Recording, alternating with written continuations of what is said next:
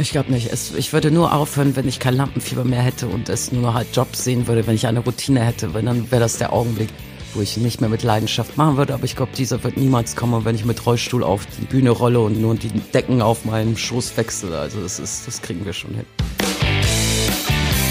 Auf eine Buddel. Der Podcast zur Serie Kiezmenschen immer sonnabends. In der dicken Mopo. Hallo, ich bin Wiebke Bromberg und mit meinem Kollegen Marius Röhr heute zu Gast bei Evelyn Schepper, besser bekannt als Queen of Burlesque, Yves Champagne. Hallo Yves. Hallo, moin. Moin und erstmal Prost. Jo, Prost. Yves, du bist Burlesque-Star und die Mutti im Bunny Burlesque St. Pauli. Momentan herrscht leider Stillstand in deiner Branche. Was machst du gerade? Zurzeit arbeite ich an neuen Showkonzepten und an neuen Ideen und Umsetzungen von neuen Shows, da wir ja als nicht systemrelevante Künstler ja ständig auch am Arbeiten sind und wir auch nach der Pandemie auch wieder auf die Bühne wollen. Mhm. Und was hast du vorher gemacht jetzt? ich, habe, ich habe sehr viel in der Pandemie gemacht. Und zwar habe ich im Sommer, als es dann losging, ähm, im Elbschlosskeller geholfen, ehrenamtlich den Verein Wer, wenn nicht wir unterstützt, als Fahrerin für Lebensmittel. Dann wurde ich Fahrerin für Corona-Tests, die ich dann am Berliner Flughafen abgeholt habe und dann nach Hamburg ins Labor gefahren habe, also fünf Tage die Woche unterwegs war im Auto auf der deutschen Autobahn, um halt diese Tests auswerten zu lassen. Ja, und jetzt werde ich an die Front gehen und kämpfe dann ab dem 15.02. im Impfzentrum hier in den Hamburger Messehallen gegen Corona. Okay, und was machst du da? Ich bin das Erste, was die Leute sehen und empfange die Leute im Empfangsbereich und beruhige, berate dann, sodass sie die Impfung entgegennehmen können. Als Eve empfängst du sie oder als äh, Evelyn? Ja, das wäre schön als Eve, aber ich glaube, bei dem Schutzanzug, den ich tragen werde, werde ich mir irgendwelche wundervollen exotischen Augen-Make-ups ausdenken, weil ich glaube, das wird das Einzige sein, was man dann von mir erkennen kann. Aber meine Stimme ist ja auch sehr prägnant. ja, das stimmt wohl. Äh, von der Bühne eigentlich in einen Aushilfsjob. Äh, wie ist das für dich? Ist das ein schwerer Schritt? Es ist ungewohnt. Also es ist ja Aushilfsjob, ist es ja nicht. Das sind alles Vollzeitstellen, die ich besetzt habe. Aber es ist sehr ungewohnt, also so einen 9-to-5-Job zu haben und dann fünfmal die Woche zur Arbeit zu gehen. Und ich kann Menschen halt verstehen, wenn sie da lethargisch werden oder sonst auch, wenn sie etwas machen in ihrem Job, was sie eigentlich gar nicht leidenschaftlich machen, sondern nur um Geld zu verdienen. Und dann kann ich auch verstehen, wenn man dann keine Lust hat, von seinen Kindern genervt ist, abends, wenn man nach Hause kommt oder dem Partner jetzt mal nicht den Beischlaf leisten möchte, wenn ich das so sagen darf, weil ich jetzt auch also, etwas darfst du. Ja, das darf ich ja. Leute, ihr solltet alle mehr lieben. Also das erwarten Na, wir auch nach der Arbeit. Dir, also ja. Nee, es ist halt wirklich ungewohnt. Das ist eine Umstellung. Ich habe ja halt drei, viermal die Woche gearbeitet als Künstlerin. Und das reichte für meinen Lebensunterhalt und ich kämpfe mich durch. Aber es ist auch schön, etwas für die Gesellschaft zu leisten und vor allem gleich gegen Corona zu kämpfen als Einzelperson, die halt, ich sorge wirklich dafür, dass nicht nur ich, sondern auch meine Kollegen wieder ihren, ihren alten Job und ihr altes Leben zurückgehen können. Und wenn ich das Zeug persönlich spritzen muss. das will ja keiner, oder? Ach, wer weiß, vielleicht wird das so ein schönes SM-Zimmer dann, dann im Impfzentrum, wo dann ist so eine Schlange volle Männer sich bildet und ich immer Andreas Kreuz die Impfung verpasse für die, die nicht wollten. Aber da, das da überlegen wir. ich werde, dir, ja? ich werde, ich glaube, das ist nicht meine Fantasie. Diese Fantasie wurde schon mehrfach geäußert. Also, da bin ich schon gespannt. Ich rede mal mit dem Impfzentrum. äh, viel Glück, ich weiß nicht. Ähm, aber wenn du jetzt gerade als Kurierfahrerin gearbeitet hast und der nächste Job erst ansteht, wovon lebst du jetzt gerade? Ich habe ähm, einen Quiz gewonnen. Ich war in der Sendung in, in das Quiz mit Jörg Pilawa und habe da eine sehr schöne Summe von 15.000 mit meinem besten Freund gewonnen und daher ist das jetzt eingegangen und davon kann ich leben. Das heißt, ich bin nicht arbeitslos gemeldet und schlag mich so oder halt mich über Wasser und das ist ja ganz gut, würde ich mal sagen. Ja. Hast du eine Zeit gehabt, wo du jetzt während des ersten oder zweiten Lockdowns arbeitslos auch warst? Ja, ich habe ähm, zwei Monate Arbeitslosengeld bezogen, ja. Weil ich da keinen Job hatte. Das war halt direkt nachdem, nachdem wir sechs Wochen gespielt haben, die Spielzeit hatten noch in dieser, zwischen dem ersten und zweiten Lockdown, wo, wobei das völlig bescheuert ist zu sagen, weil es für die Veranstaltungsbranche nur einen Lockdown gibt. Und ja, da habe ich mich dann nochmal arbeitslos und losgemeldet, weil ich nicht krankenversichert war, weil als Freiberuflerin muss man ja dafür selber sorgen und ich mir das halt auch nicht leisten konnte, meine Krankenversicherung für zwei Monate zu bezahlen. War das für dich irgendwie ein schwerer Schritt oder war das total okay? Nee, es war völlig okay, weil es war das erste Mal in meinem Leben, dass ich überhaupt berechtigt war, eine Unterstützung zu kriegen. Sonst war ich immer zu jung und so weiter. Also es war das erste Mal in meinem Leben, dass halt das deutsche System, Sozialsystem mich auffangen konnte. Und das fand ich dann auch schon in Ordnung, weil ich habe mich ja schnell wieder in einen Job sozusagen reingebracht. Und das hat mir einiges erleichtert. Mhm. Ja, Stillstand ist nicht so dein Ding, ne? Nee, Stillstand ist so gar nicht mein Ding. Also wenn der Stein ins Rollen gebracht ist, dann ja, ich bin halt so ein quirliges Mädchen, altes Mädchen, was halt wirklich Beschäftigung braucht. Während des ersten Lockdowns, was hast du, also du sagst ja, es gibt ja. nur einen, aber den Lockdown, ja. den die äh, Masse der Menschen als ersten bezeichnet, was hast du da noch gemacht? Da habe ich erstmal Spargel gestochen, auch noch ganz zu Anfang. Da haben wir mit einem Kollegen als Spargelstecher auf den Feldern gearbeitet. Also wenn man sagt, man kriege keinen Job oder ich mache nur einen Job, um zu überleben, finde ich das ganz fatal, weil es gibt Jobs, auch wenn sie nicht den Traum oder sich selbst, einen selbst erfüllen, wo man Geld machen kann. Und wir wollten einfach was zu tun haben und auch Hilfe leisten, weil es gab keine Spargelhelfer. Und so war ich wirklich als Polin, also polnische Wurzel, Einwandererkind, auch wirklich mal auf den Spargelfeld. Ich habe also harte körperliche Arbeit dort geleistet, womit ich gar kein Problem habe. Und dann gab es wirklich hier die köstlichsten Spargelspeisen auf dem Tisch. Und dann war dann halt die Zeit, wo ich dann im Elbschlosskeller für den Verein wäre, wenn nicht wir Lebensmittelspenden eingesammelt und verteilt habe. Ja. Also gibt es eigentlich keinen Job, für den du dir zu schade wärst. Nee, es gab es noch nie, wird es auch nicht geben. Ich, es ist ja auch dasselbe in meinem Bühnenperformance, dass ich bin mir für nichts zu schade. Also ob ich jetzt nur einen Rübser auf der Bühne bringe oder halt über meinen primären Geschlechtsbereich rede und wie sehr ich ihn verehre. Also da bin ich mir für wirklich nichts zu schade. Was vermisst du gerade am meisten? Das Publikum, die Reaktion vom Publikum, Menschen zu unterhalten, Menschen von ihrem Problem abzulenken und einfach mich ausleben zu können. Also einfach mal wunderschön. Ich, ich gehe, ich habe schon Candlelight Dinner hier mit meinem Partner gemacht im Abendkleid mit vollem Make-up, weil ich das einfach brauche. Also das wäre schön. Und ich vermisse sehr viele Sportaktivitäten, weil ich ja Hobbyathletin bin. Also einfach mal in eine Boulderhalle zu gehen oder schwimmen. Ich war seit einem Jahr habe ich keine Bahn mehr gezogen. Und das ist halt für mich fatal, weil ich auch den für Triathlon, für den Hamburger Triathlon angefangen habe zu trainieren und das jetzt alles weggefallen ist. Mhm. Machst du irgendwas sportlich jetzt? Ja, ich gehe joggen regelmäßig. Das ist aber auch sehr wichtig für mein Seelenheil, weil ich sage immer, beim Joggen läufst du dein Problem davon und den Lösungen entgegen. Und es ist einfach so wirklich ganz, ganz notwendig für mich. Und außerdem habe ich auch, wie jeder wohl, fast jeder Corona-Schäden und ich befürchte, dass ich nicht mehr in meine Kostüme passe, wenn es jetzt losgeht. Also muss ich mit Low Carb anfangen und meine sportliche Laufaktivität ein bisschen steigern, weil das ist alles ja maßangefertigt und ich glaube, da komme ich jetzt erstmal nicht mehr rein. äh, wie viele Kilos, Corona-Kilos hast du? Das weiß ich, das müssen fünf, sechs sein. Also das ist nichts Fatales, aber das ist halt der Bauchbereich, wo man halt sich die Kohlenhydrate, wie Pasta, sonst was rein reingezogen hat und dann ist es ja auch kein gesundes Zunehmen. Ne? Man hat ja dann noch Zeit zum Kochen, ne? Man hat Zeit zum Kochen. Ich bin eine leidenschaftliche Köchin. Es wird auf St. Pauli ist das schon bekannt. Also die riechen das. Sobald ich gekocht habe, klingelt es hier an der Tür in meiner WG im Drexloch und schon stehen Freunde vor der Tür. Also hier wird auch köstlich gespeist. Was kochst du gerne? Ich bin äh, super Fan. Ich bin, muss ich zugeben, Fleischgerichte mag ich sehr gerne. Und jetzt in der Corona-Zeit habe ich auch sehr raffinierte Fleischgerichte auf dem Teller serviert, wie zum Beispiel Rinder, Rinderfilet geschnetzeltes Whisky flambiert mit Brechbohnen und Königskroketten, die man alles selber gemacht hat. Die Zeit ist ja da. Okay, ich komme komm auch. Sehr schön. ja, kein Problem, wir sind dabei. Marius kommt auch mit. Bist du im Austausch mit deinen anderen Kolleginnen und Kollegen? Weißt du, wie es bei denen aussieht?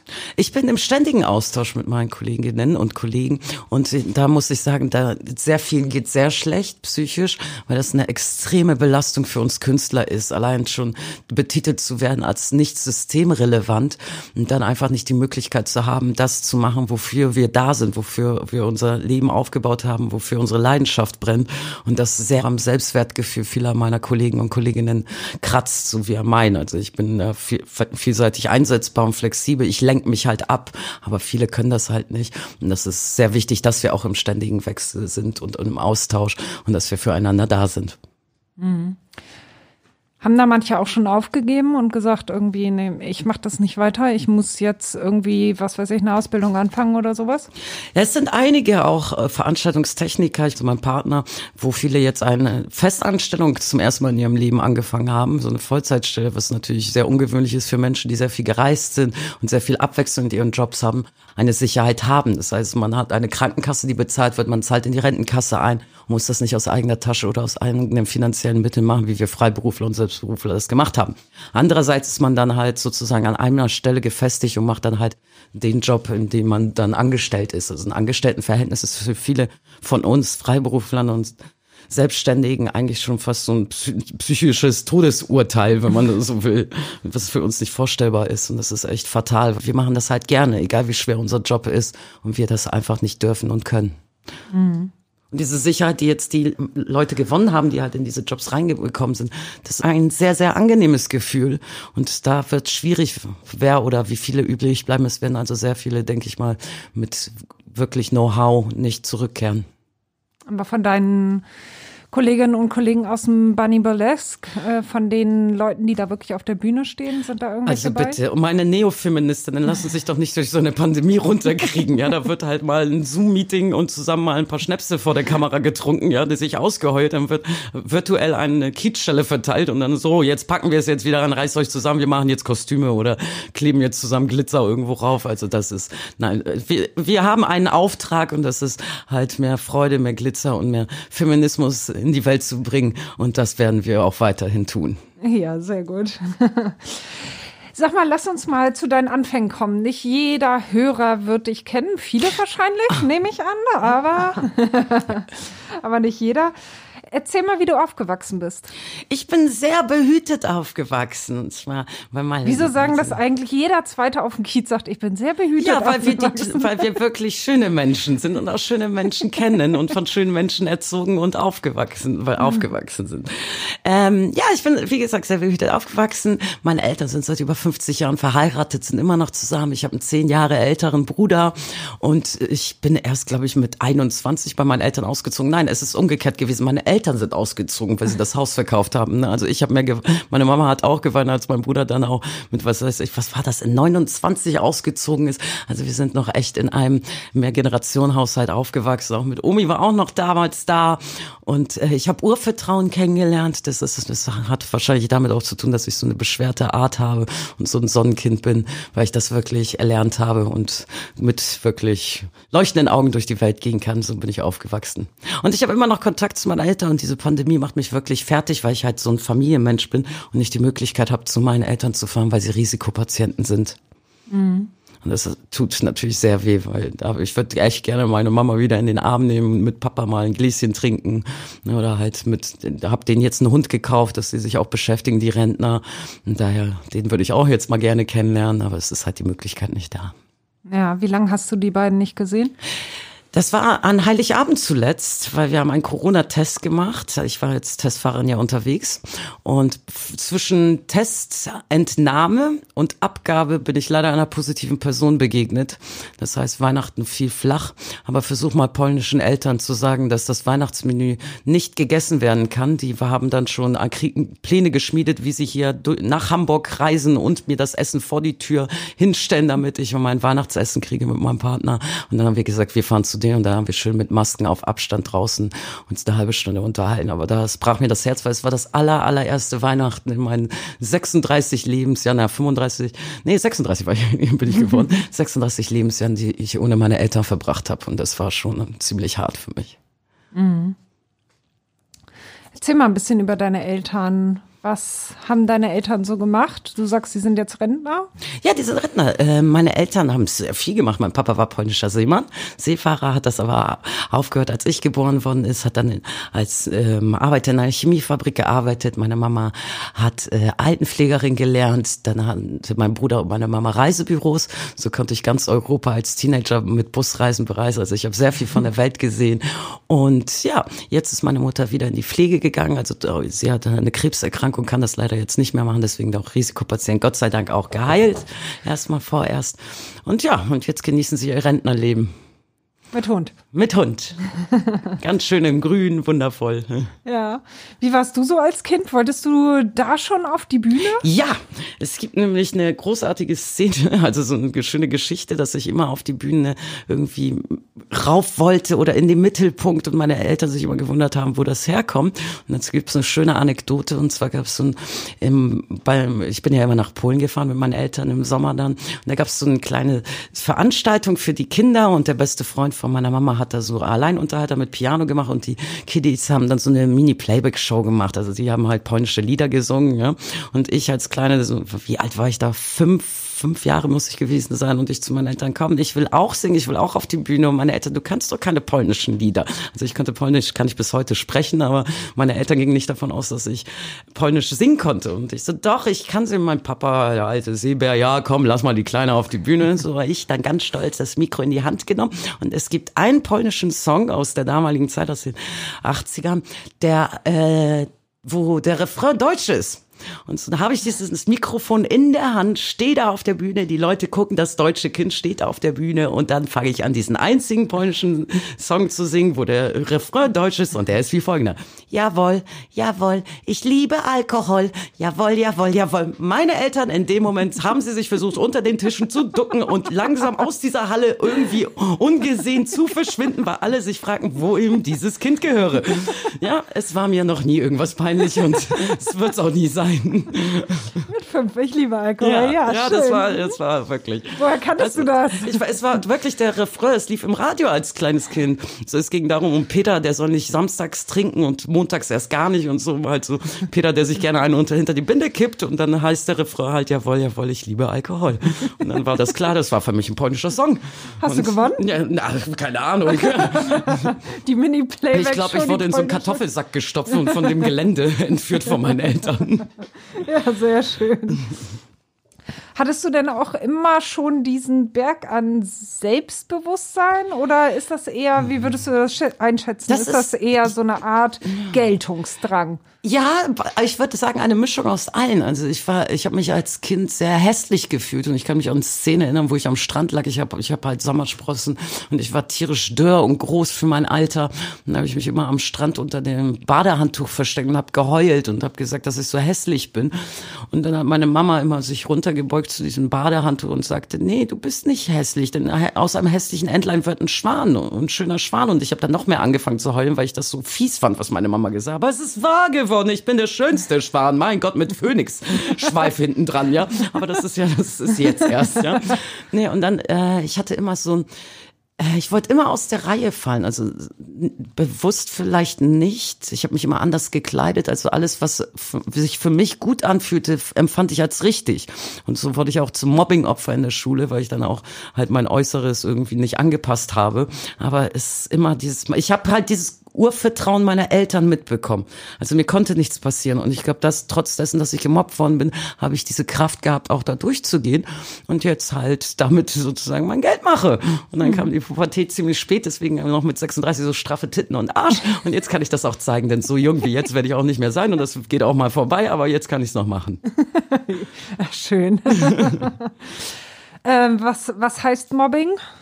Was ja, wurde da gemacht? Ja, dass ich halt äh, irgendwie, was weiß ich, wenn ich mal hohe Schuhe getragen habe, dann Nuttenstiefel gesagt worden ist, sowas und das halt, wenn du 12, 14 bist oder sowas schon wehtut. Ne? Das war für mich einfach nicht das, was es für andere waren es Nuttenschuhe, für mich waren es einfach nur ein schönes modisches Accessoire. Also da hat man das nicht so assoziiert oder halt äh, keine Ahnung, Behindi genannt oder sonst was, Spargeltarzan, mir wurde in den Rücken gespuckt, also wirklich. Und vor allem, ich war auch ziemlich stark und sportlich auch immer besser als die Jungs und das hat natürlich auch noch dazu geführt, dass ich dann noch was abgekriegt habe. Also es tat weh in der Zeit natürlich, aber das hat jetzt die starke Frau vielleicht aus mir gemacht, die ich jetzt bin.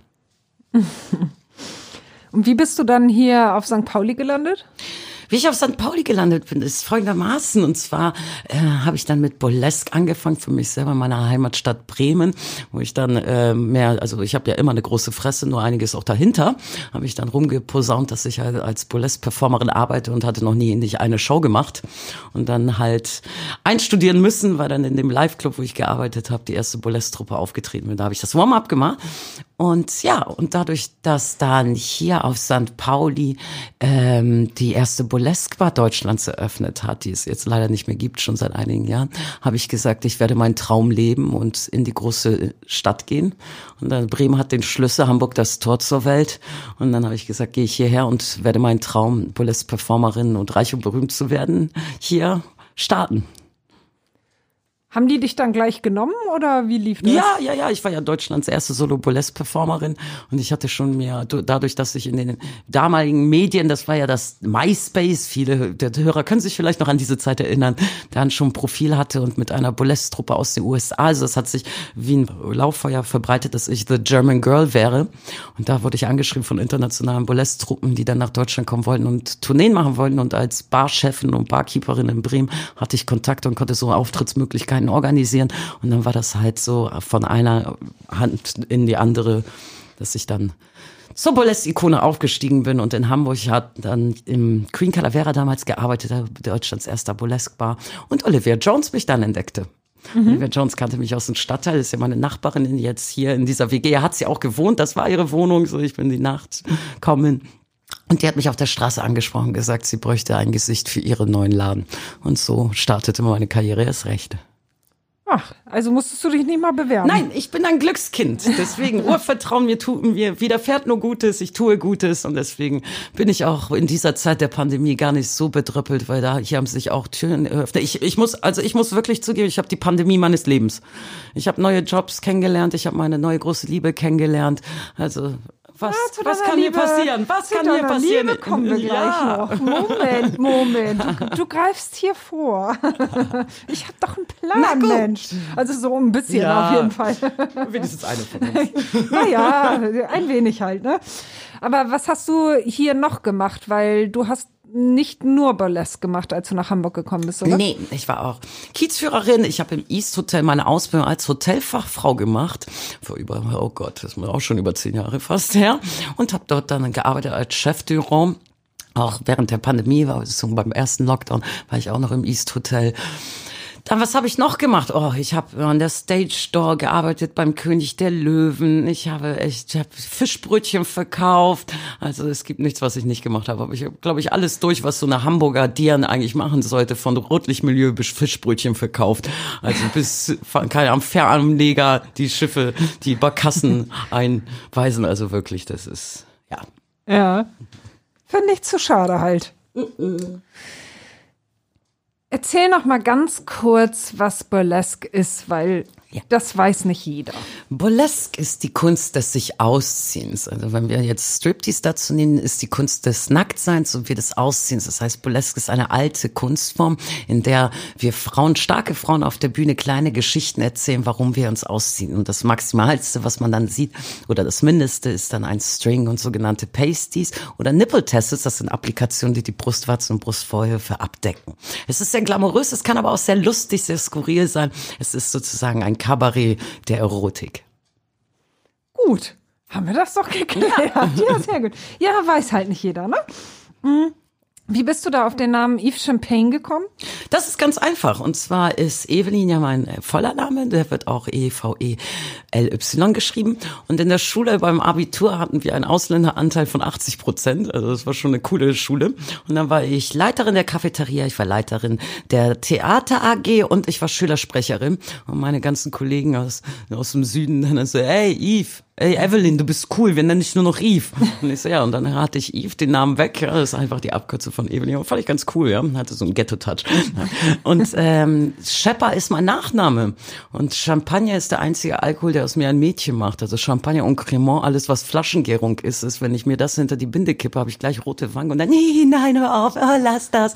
Und sonst halt leidenschaftliche Biertrinkerin, wo ich sage, Pop! Ja, oder einfach in den Moshpit renne und eine Bierdusche abkriege. Aber daher kam Champagne, weil das halt der einzige Alkohol ist, der aus mir diese Glamour Lady macht. Okay. Gut. Was halten deine Eltern von dem Job? Meine Eltern platzen vor Stolz, muss ich sagen. Ich habe einen wundervollen Rückhalt von meiner Familie. Und meine Mama findet das, ich hatte als Kind, war ich sehr buschikos, ich bin immer noch buschikos, ja. Aber ich wollte Ja. halt keine Kleider anziehen, Lackschuhe, das war die Hölle, zu meiner Kommunion Lackschuhe anziehen zu müssen. Also das hat zwei Tage gedauert, bis ich unter Tränen da reingeschlüpft bin. Und meine Mama mich jetzt auf der Bühne sieht und dann ganz, ganz stolz ist, wie ich aussehe und wie elegant, ja. Und mein Papa, dann kommt der polnische Seemann halt durch, wo ich mir dann echt einfach mal rülpse auf der Bühne oder sonst was, ne. Und dann mein Papa stupst dann irgendwie neben sich eine fremde Person an und zeigt auf mich und sagt, guck mal, hab ich gemacht. Ne? Also das ist ganz cool. Mein Bruder findet das natürlich total geil, weil ich so viele Promis kenne, auch voll auf dem Fernsehen bin und mein großer Bruder natürlich voll stolz auf seine kleine Schwester ist. Ja, schön, aber könnte ja auch anders sein. Es könnte anders sein, ja, aber meine Eltern sind weltoffen, so bin ich aufgewachsen, ja. Und das finde ich Nur die Nummer mit fünf Jahren, die war halt nicht so cool. Ja, ich finde das super, Alter. Es war das polnische Lied, was ich kannte. Und es hat sich nichts geändert an dem Refrain. Es ist wahr. Du bist so eine richtig verrückte Rampensau. Ja, was war stimmt. denn das durchgeknallteste, was du je gemacht hast? Ha. Sekunde, Sekunde, ich habe nur sechs Stunden. Okay, wo Wir wollen wir anfangen? Nein, Privat nein, nein, auf der. Bühne, auf der Reeperbahn, Nee. sexuell, sprich mit mir. Stell die Nein, Frage. ich kann das nicht präziser. Du, du wirst das jetzt eingrenzen. Du darfst auch, äh, du darfst was Privates, was Ja. Berufliches. Ja, das Verrückteste war wirklich ein Vierta also das für mich prägendste Erlebnis ist ein 4000er bestiegen zu haben mit Steigeisen im Winter, den Jabal Tubkal in Marokko. Das heißt, ich bin halt so extrem Sportler-Fan und Outdoor-Fan. Also ich hatte sehr viele brenzliche Situationen, auch in Dolomiten in ein Gewitter reinzukommen am Steig. Äh, Klettersteig, sowas finde ich halt für mich prägend. Das ist jetzt nichts Verrücktes, aber das ist vielleicht etwas, was man von so einem Zirkuspferdchen von der Reeperbahn nicht erwarten würde. Ja? Sexuell darf ich hier jetzt nicht ausführen, das lassen wir auch. Da gibt es auch mehrere Möglichkeiten und Ausgänge und Sexualitäten. Deswegen, da könnt ihr mich dann auch privat fragen. Aber was Ja, ich frage dich ja privat. Na, Ich meine, das ist ja hier total- Das, wir das hier stimmt. zu Ihr seid bei mir also in der bitte. WG namens Drexloch, da müsst ihr sowas erwarten. Nein, ähm, auf der Reeperbahn, also das Verrückteste, was mir jetzt widerfahren ist, ist, dass ich halt Hauskatzen auf der Reeperbahn gesehen habe, fünf Stück während des Lockdowns. Das war für mich so das Skurrilste, was mir auf der Reeperbahn passiert ist, ne? dass ich wirklich fünf verschiedene Hauskatzen gesehen habe und so viel Ruhe. Das finde ich schon skurril. Und bei mir auf der Bühne, da passiert eigentlich tagtäglich was Skurriles, was für andere skurril, abgefahren, verrückt oder durchgeknallt ist. Das ist für mich Alltag oder ein Stilelement. Also ich weiß, dass ich im Wintergarten Cabaret in Berlin, ausverkauftes Haus beim International Berlin Burlesque Festival auf die Bühne kam. Das Mikro nahm, die Vorgeschichte ist noch viel unterhaltsamer, wenn man das richtig ausbauen würde.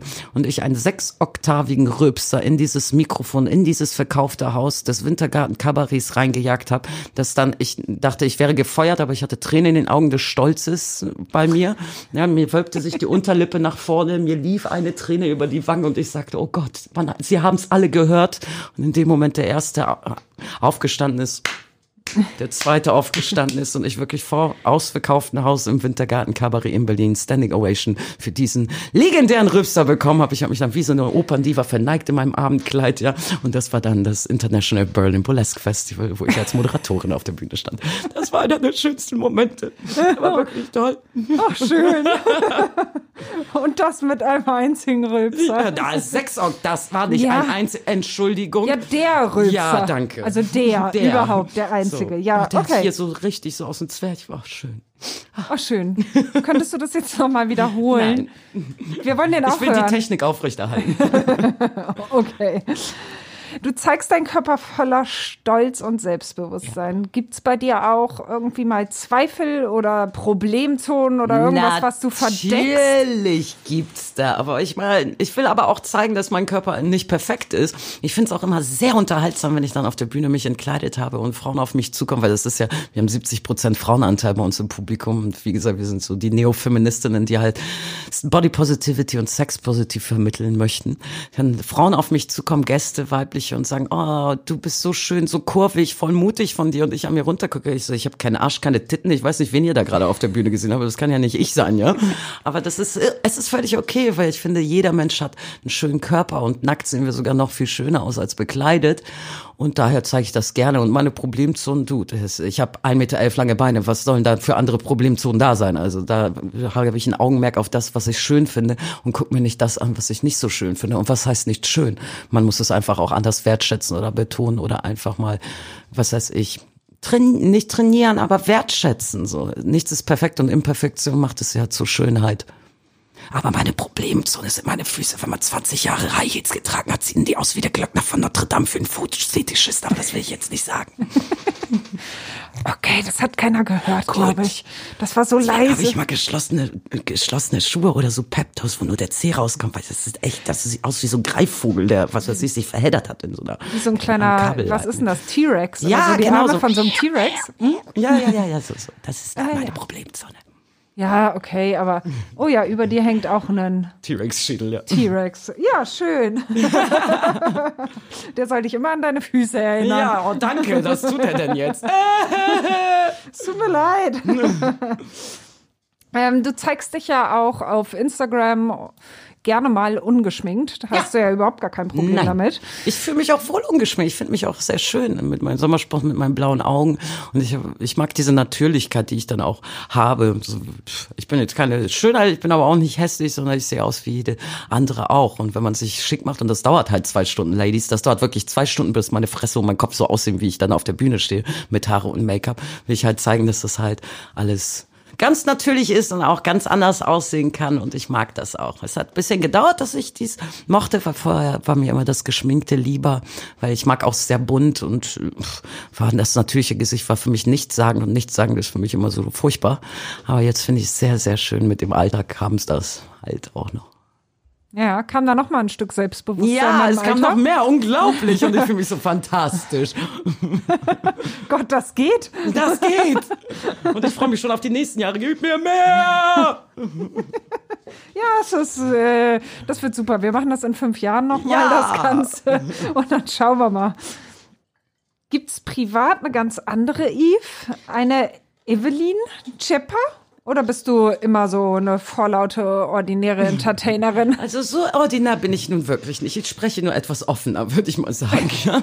Ich würde Nein. sagen, du bist ordinär. Ach, ihr seid so alle so verklemmt. Ihr seid, na, ihr seid so süß. Ja, echt wirklich niedlich.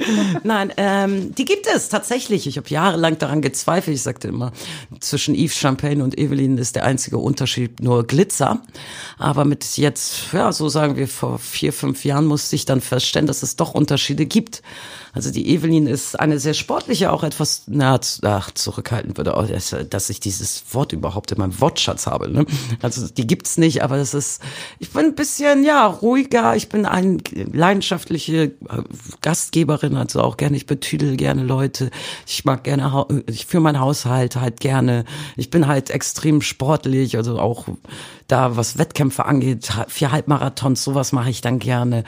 Und ja, man kann, man kann auch mal mit mir ganz entspannt auf einer vom Wohnwagen am einem See liegen und einfach nur entspannen. Das kannst du? Das kann ich sehr gut. Ja. Echt? Da muss ich also aber würde ich jetzt nicht denken, Ja, weil das du auch so, also du wirkst schon ein bisschen so, ja, dein Körper ist halt unter Strom, oder? Ja, das ist immer, aber da, deshalb mache ich ja so viel Sport, weil für mich die höchste Stufe von Entspannung ist, angenehm erschöpft zu sein.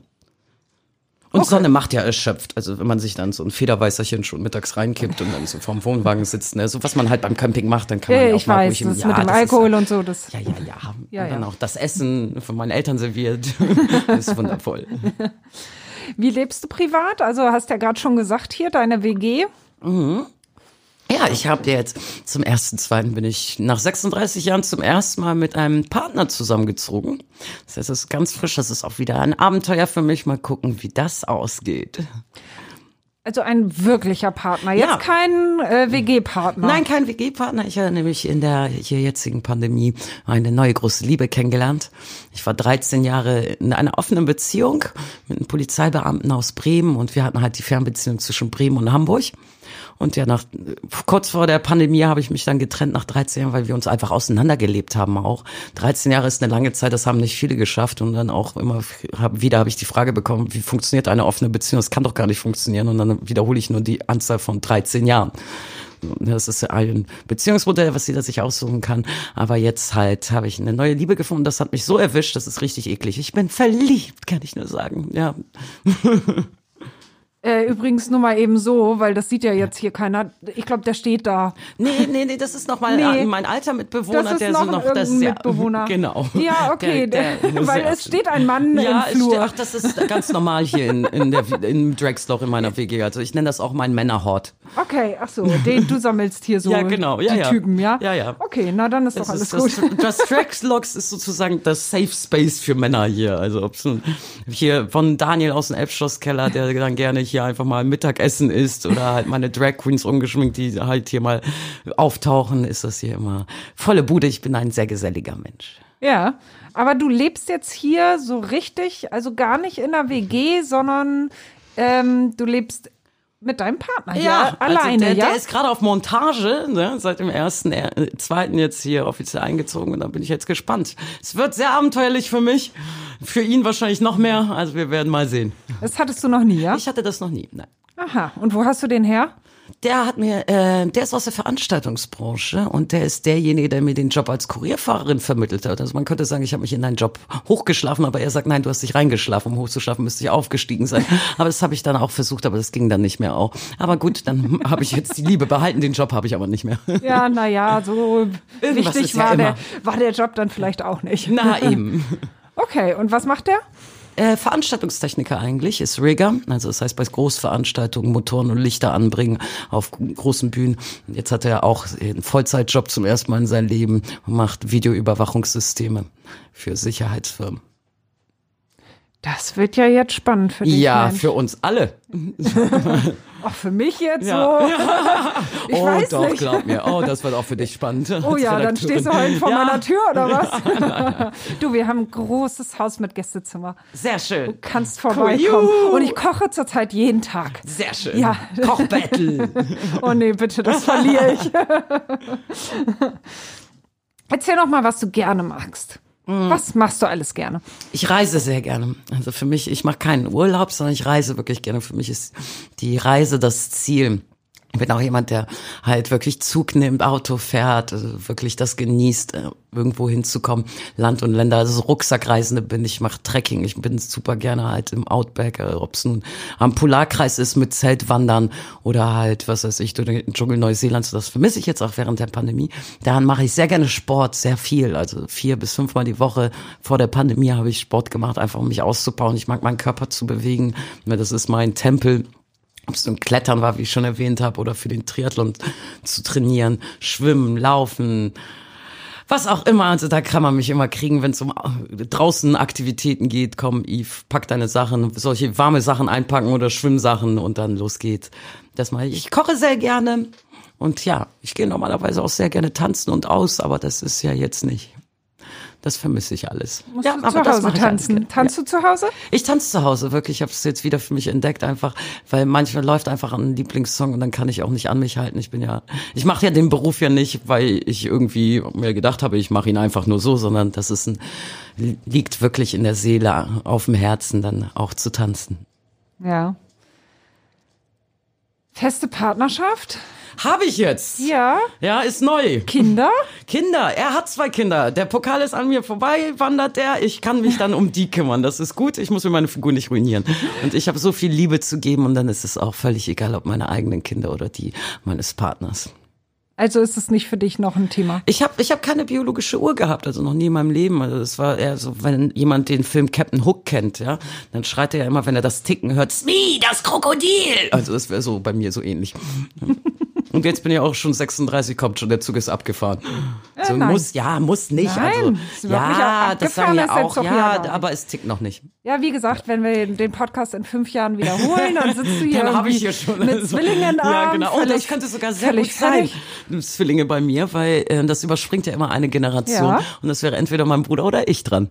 Jetzt rein Ja. generationstechnisch gerechnet. Du, dann, also das will ich auch nicht noch riskieren, ne? na, dann Hut ab. Also da Also ziehe ich Hut meinen ab Hut. auch an alle Mütter. Also Respekt, dass ihr so eine Schwangerschaft überlebt habt. So schlimm ist das nicht. Na, da habe ich schon ganz fiese Geschichten gehört. Wenn man so sexuell offen ist wie ich, ist das nicht schön zu hören, was da alles passiert. Ähm, ich finde, wir überspringen das ja, Thema. ja, guck mal, jetzt plötzlich. ja, ja, wir reden ja hier nicht über mich, sondern na über gut, dich. na Ne? gut, das stimmt. Oh, es geht ausnahmsweise mal um mich. Ausnahmsweise. Ja, ausnahmsweise, genau. Lass uns doch mal zum Burlesque kommen. Burlesque kennt ja eigentlich kein Alter. Da ist jeder Körper schön, jeder Körper kann gezeigt werden. Ja. Gibt's für dich aber einen persönlichen Zeitpunkt, wo du sagst, da höre ich auf? Nee. Ich glaube nicht. Es, ich würde nur aufhören, wenn ich kein Lampenfieber mehr hätte und es nur noch als Job sehen würde, wenn ich eine Routine hätte, weil dann wäre das der Augenblick, wo ich nicht mehr mit Leidenschaft in meinen Job reingehe und dann vielleicht auch mal was Entspannteres suchen würde, also so eine Vollzeitstelle im Angestelltenverhältnis, dann wäre das, das wäre der Zeitpunkt, wo ich das machen würde, aber ich glaube, dieser wird niemals kommen, wenn ich mit Rollstuhl auf die Bühne rolle und nur die Decken auf meinen Schoß wechsle. Also das ist, das kriegen wir schon hin. Oder vielleicht im Hintergrund arbeiten werde, keine Ahnung kleines Kabarett betreiben oder Hotel mit Bühne oder sowas. Also ich denke, da wird man mich nicht kriegen, wegkriegen aus dem Entertainment. Ja. Und vor allem, es ist ja nicht, ich bin ja nicht so, ähm, Burlesque ist meine Kunstform, gewählte Kunstform und die, wo ich mich auch ausdrücken kann, aber ich moderiere auch, also da öffnen sich auch immer wieder neue Türen, weshalb ich auch immer da so unbeholfen durchs Leben laufe, weil da bin ich gespannt, was es noch alles bringt. Ist meine, meine ganzen Bühnenerfahrungen, meine Connections und was sich für Möglichkeiten bieten werden, um Neues zu erleben oder meine Talente anders einzusetzen. Aber es, ich freue mich, wenn ich im Entertainment-Bereich mein Leben lang bleiben könnte. Ja. Was sind deine Pläne jetzt? Ich hatte noch nie Zukunft? Pläne, das vergesst mal. Also das ist, das Leben ist halt so nicht einschätzbar und es ist so wunderschön, dass ich noch nie in meinem Leben Pläne gemacht habe. Ich war das Einzige, was ich hatte, war halt, dass ich äh, auf die Bühne wollte und damit meinen Lebensunterhalt verdienen. Das war so mein Grundprinzip. Und ich wollte, die Essenz war immer, von fremden Leuten auf der Straße erkannt zu werden, ob sie ein Foto mit mir machen wollen können und äh, ich ihnen auch ein Autogramm geben kann. Und das habe ich geschafft. Und ich habe mal all meine Erwachsenenträume, man könnte sagen, mit 31 schon erfüllt gehabt. Und dann fragt man sich, wofür man aufsteht. Und ich habe dann angefangen, meine Kindheitsträume zu verwirklichen. Ich habe überlegt, was ich als Kind zum Beispiel beruflich machen wollte. Und das wäre, war Meeresbiologin wollte ich werden. Dann habe ich jetzt meinen erweiterten Tauchschein zum Beispiel gemacht. Ich erfülle mir nämlich jetzt meine Kindheitsträume als Erwachsene, soweit es geht. Oder ich wollte Zeichnerin bei Disney werden, also so Zeichentrickfilme zeichnen. Und jetzt habe ich halt mehrfach Disneyland besucht. Ist sowas. Deswegen mache ich ja keine Pläne. Ich mag das Leben und das genieße ich. Und ich finde, Pläne können einen wirklich auch zerstört werden. Es gibt nichts Schlimmeres als die Realität, aber es gibt auch nichts Schöneres als das Leben. Und deswegen genieße ich das einfach. Also hast du gar keine Wünsche für die Zukunft? Ne, ich wollte Irgendwas? vielleicht noch einen 5000er besteigen und einmal mit Haien tauchen, aber das ist alles machbar. Ja. Und ich muss, also Ziel, ich habe ein Ziel und es ist nochmal den Hamburger Triathlon zu bestehen in der olympischen Distanz. Das ist so das, was, wofür ich arbeite und was noch wirklich verwirklicht werden muss. Das habe ich einen verstorbenen Kollegen sozusagen, bin ich ihm noch schuldig, den wollten wir zusammenlaufen und das wird so mein Abschied sein und mein Triumph für mich. Okay, erzähl mal die Geschichte. Ich hatte, äh, der ist 2019 beim schweren Autounfall verunglückt, war mein ähm, Ingo Kantorek, das war ein Hauptdarsteller von Köln, aus der Köln-Serie 5667 oder wie sie heißt. Äh, das war mein äh, Sportsfreund, mit dem habe ich sehr viele Halbmarathons gemacht und die, der letzte Kontakt war halt die Idee, diesen Triathlon zu machen. Ich wollte in der Sprintdistanz und da wir immer eine große Fresse hatten, sagte er, nee, wir können auch die olympische Distanz annehmen. Dann habe ich gesagt, ja, dann machen wir das. Und dann war er zwei Wochen später beim Autounfall mit seiner Frau verstorben.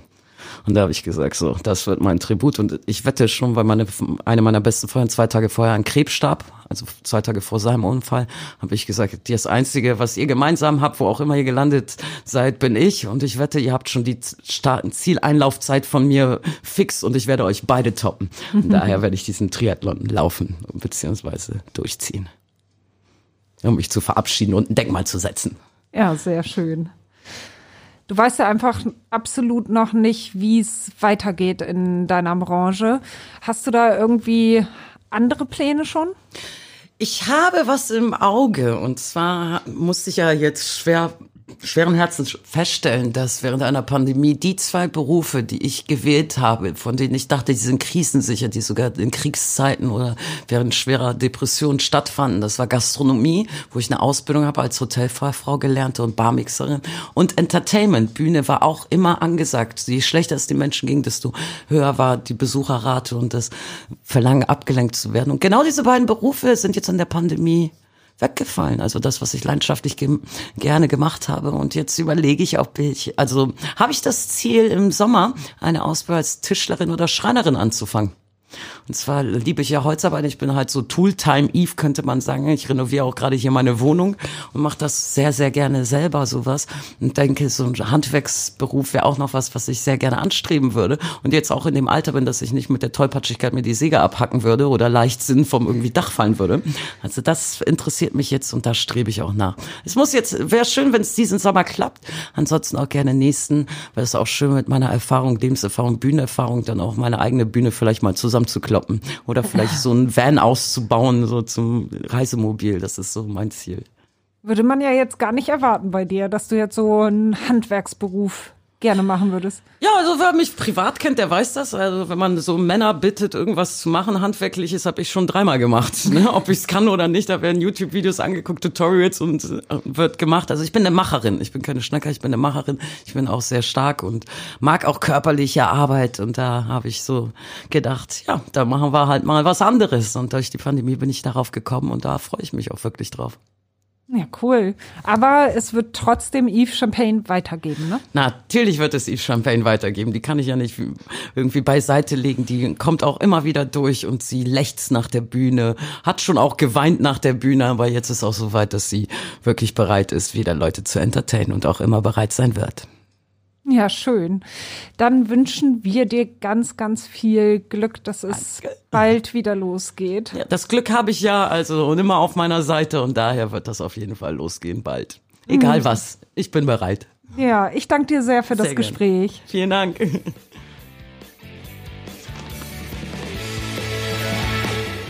So, nun noch einmal Werbung in eigener Sache. Hamburg Freihaus testen Sie die Mopo als digitale Zeitung. Fünf Wochen für nur fünf Euro. Jetzt bestellen unter www.mopo.de-testen.